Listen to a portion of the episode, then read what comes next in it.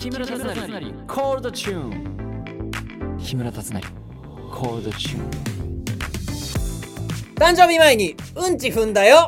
木村達成です。えー、っと先日、まあ、近くのコンビニとかに行く時は僕家から B さんで出るんですけど、えーしっかりとしたうんちを踏みました。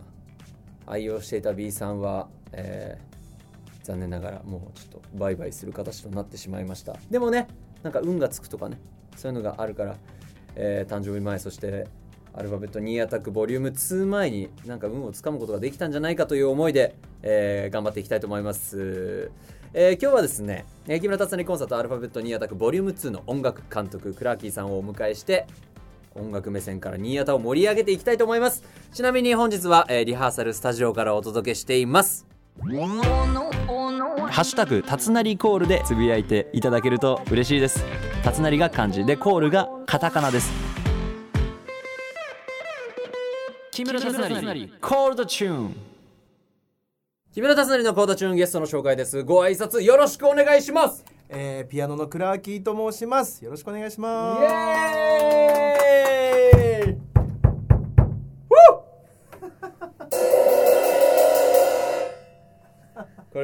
リハーサルスタジオからっていうのね伝わったんじゃないでしょうか、ちなみにまだバンドメンバーはこうバーっては集まってはないんですけども。僕だけですね。はい、ラッキーさんです。木村達成コンサートアルファベット2アタックボリューム2の音楽監督の堀クラーキさんです、えー通称クラーキーさん。えー、新潟ボリューム1からですねお世話になっているクラーキーさん。今回もお世話になります。おおお今回もお世話になります えー、クラーキーさんといえばですねさまざまなアーティストさんと活動されておりえーそして TBS で放送されている、えーカウントダウン TV や音楽の日などさまざまな、えー番組でキーボードや、えー作曲編曲をしていらっしゃいます、えー本当にすごい人ですよ。いえいえいいえいえ。ちなみにハピネスから見てクラーキーさんはどんな人という質問が来ております？うんまあボリューム1の時からなんだろうこうお世話になってるんですけどサバサバしててなんだろう面白くてすごく僕も気が合う、えー方だと僕は思っております。いつもえなんだこう今今やってる作業がですねちなみにこう曲をねここここをつなげようとかこの曲の次はこれがいいんじゃないかとかいろいろこう話し合ってディスカッションしてる中での会話生まれる会話の中でグラーキーさんとはいつも笑い合いながら、えーなんかまああんまり表には出せないような会話で盛り上がっております。さあ。今回の新潟ボリューム2についてのお話をしていきたいと思います。クラーキーさん。はい。えーどうですか？今バンドリハまだやってないですけどこうリハーサルというか。そうですね。ピアノと歌だけのリハーサルを。これ。順調なんでしょうか？どうですか？順調ですか？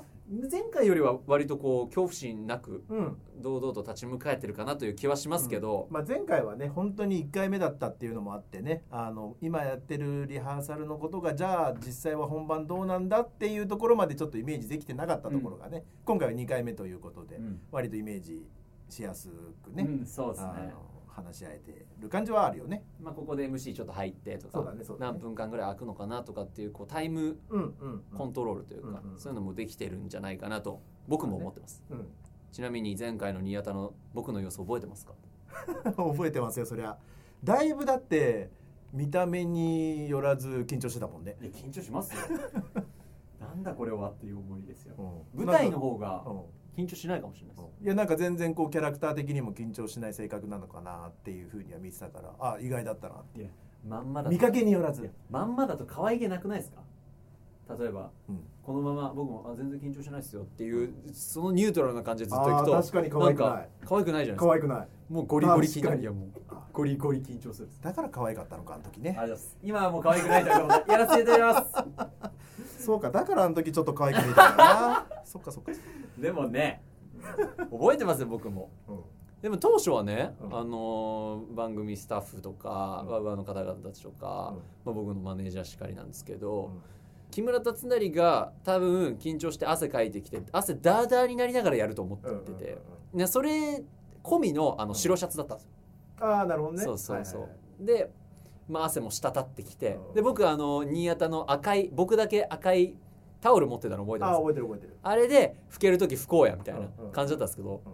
でもなんかこうテンション上がってきて、うん。なんかこう順調に進んでいくとあれ？いいいいじゃんいいじゃんって自分になってきて、全然緊張しなくなってきちゃったんですね。おだから割と最初の曲はもちろんアカペラスタートだったから緊張しましたけどああそうだね。その後は割と楽しく僕はやれたと思ってたんですけど。だって一人で舞台上というか一人であの上でね歌ってるわけじゃないし後ろはね、もちろんバンドの皆さんいるしね。やばい次の入りどうやってやるんでしたっけって上手の方でクラーキーさん見たらでちゃんとこうやってくれるから。ここだようん。入るよせーのね。なんなら今回も全然それは、うん。あの助けてもらおうかなとは思ってるんですけど、だってあの顔に助けてって書いてあったもん。いや。それはね。いやそれはもちろんなんですけど。うん。あとはそうだな前回と今回でえー楽器編成などの変化はありますかというギャルにヒントをギャルってあの僕リスナーの方ギャルって呼んでるんですけど。えそれは何？あのプライベートな好みを反映させるってこと？いやプライベートの好みはやめてください。あはい。まあまあ総括でね。うんあはい。ギャル、えーまあギャルギャルの方々にヒント。ギャルいやまあでも楽器の編成ね実は今回ね前回は、えっと4人編成バンド。うん。ドラムベースギターで僕キーボードだったんですけど、えー今回はそれにプラスワン。ははいプラスワン。い、これは改めてまた発表がある？そういうわけわけではない？今もう言っちゃっていいのかな？ああのドラムベースギターキーボードに、えープラスで今回パーカッションが実は加わるという。パーカッションとドラムの違いって何なんですか？ドラムは、まあえっと大まかな、えっともう本当にベーシックなビートを担当する、でパーカッションは、まあ、それよりもちょっと上物っていうかあの例えばこうコンガボンゴっていうこう皮手で叩く、まあ、ドラムはねスティックで太鼓叩くけどパーカッションの人は手で叩くっていうコンガボンゴ皮物って言われるものがあったりとか、だからでこうなんだろうな、まあ、アップテンポな曲、うん。楽しい曲はよりリズミカルになるし、で逆にこうバラードとかではより深みのあるアレンジが、まあ、パーカッションがいるとできるなっていう。その辺の違いは多分だいぶ今回パーカッションが加わる。でしかも今回あの女の子うん。がね東京と大阪あの、まあ、違う別々の子なんだけれど、どちらも女の子が入ってくれるっていうのは、まあ、新しい、ね、要素としてはとても見どころがあるんじゃない野か。な郎の中に。はいこう言って。ギャルが入ってくるってことですね。その子がギャル あのいや女性がギャルっていうそのそうかそうかそう女はい。女性がギャルっていう呼び方にしてるんそうねですけど。その子でもほらあのギャルって言われるのちょっと慣れてないかもしれない。あそうですね。いやそれも伝えますよその胸も。僕はギャルって呼びますけど みたいな。説明がえ分かりづらいよ。12月2日に配信されてるってことはあと2日後？この配信の2日後に僕たちはバンドリハになるってことですか？そうだね、うん。12月4日ですもんね、うん。僕たちがバンドリハそうかその時に僕はそのパーカッションの音も含め、うん。またこう分厚くなった音楽を聴きながら歌うことができる。そうだね、前回の反省でね、うん。そのバンドリハやった時にもう盛り上がりすぎちゃって1曲目から飛ばしすぎて飛ばしすぎてたね。あの疲れちゃうっていうのをや,、うん。やりました僕。うん。やってたやってた。今回はちゃんとコントロールしながらうん。やっていきたいと思います、はい。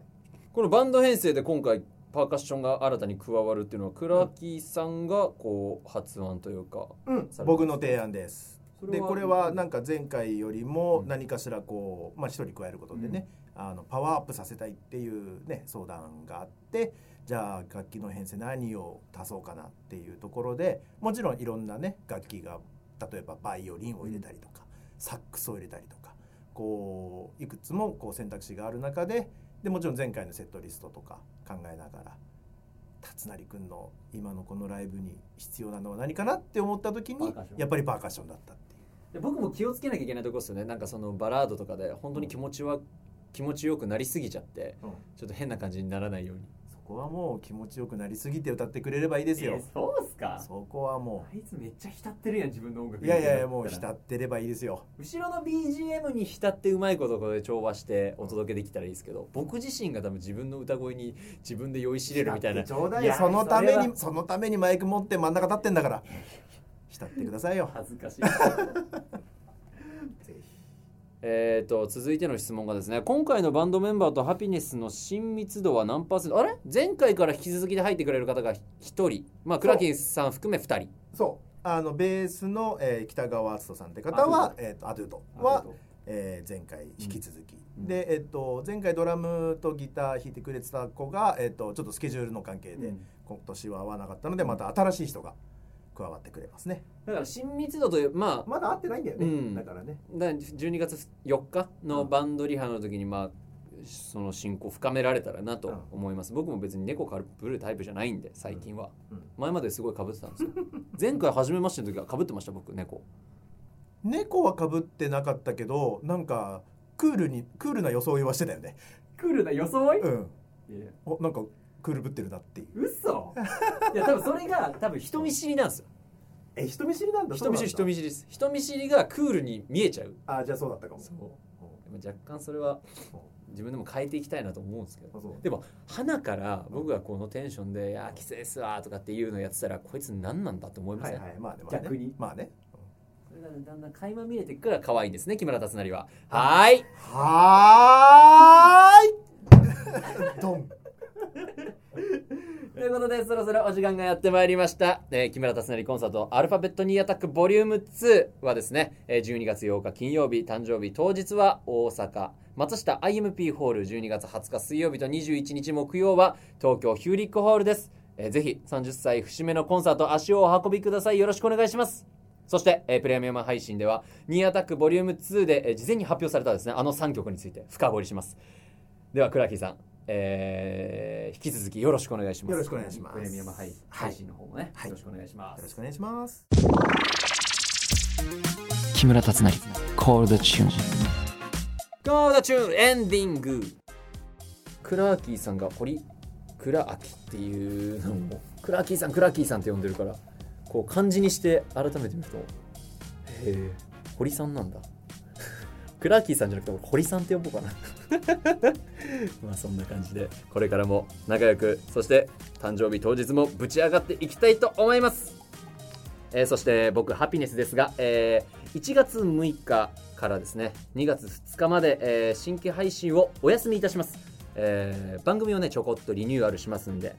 でもいつも通りねそのリニューアル後はですね、えーギャルと楽しくメールやコーナーをこうお届けするのはもちろんなんですけども、あの僕がですねさまざまなアーティストとコラボしてカバー曲を配信するっていう新たな試みがありますんで。